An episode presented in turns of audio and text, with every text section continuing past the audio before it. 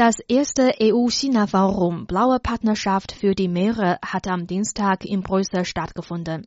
Wang Hong, Direktor des chinesischen Amts für staatliche maritime Administration, sagte auf dem Forum, China und Europa seien sich der wichtigen Rolle der Meere für die wirtschaftliche und gesellschaftliche Entwicklung genau bewusst und hätten einen umfassenden Konsens über die Wahrung der Gesundheit, der Sicherheit und des Friedens der Ozeane erzielt.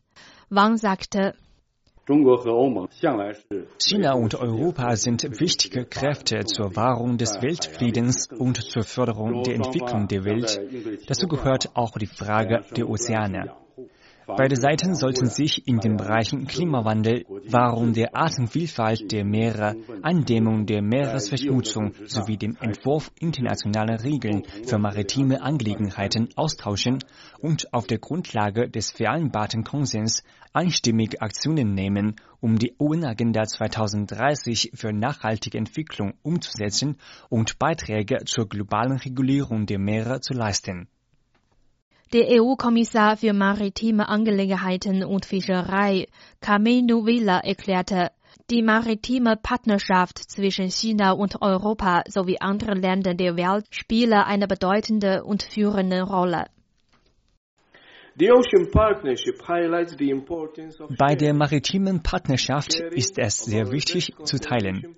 China und Europa sollten die beste Art und Weise zum Schutz des Meeres, die Erfahrungen für eine nachhaltige Nutzung und Wiederherstellung des maritimen Ökosystems, die Planung für den Meeresraum und die Verwaltung der Meeresküste miteinander teilen. Es ist klar, dass die maritime Partnerschaft zwischen China und Europa dabei helfen kann, die Ziele der UN-Agenda 2030 für nachhaltige Entwicklung zu erreichen.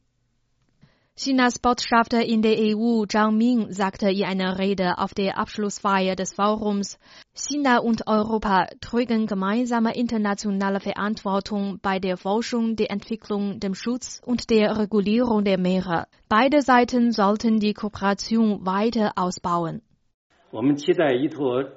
Wir hoffen, dass China und Europa auf der Grundlage der blauen Partnerschaft für die Meere das globale Regulierungssystem der Ozeane optimieren, eine nachhaltige maritime Wirtschaft und Fischerei entwickeln und den Herausforderungen wie Klimawandel, dem Schutz der maritimen Umwelt und nachhaltige Nutzung gemeinsam begegnen können, um die Ziele der UN-Agenda 2030 für nachhaltige Entwicklung zu erreichen.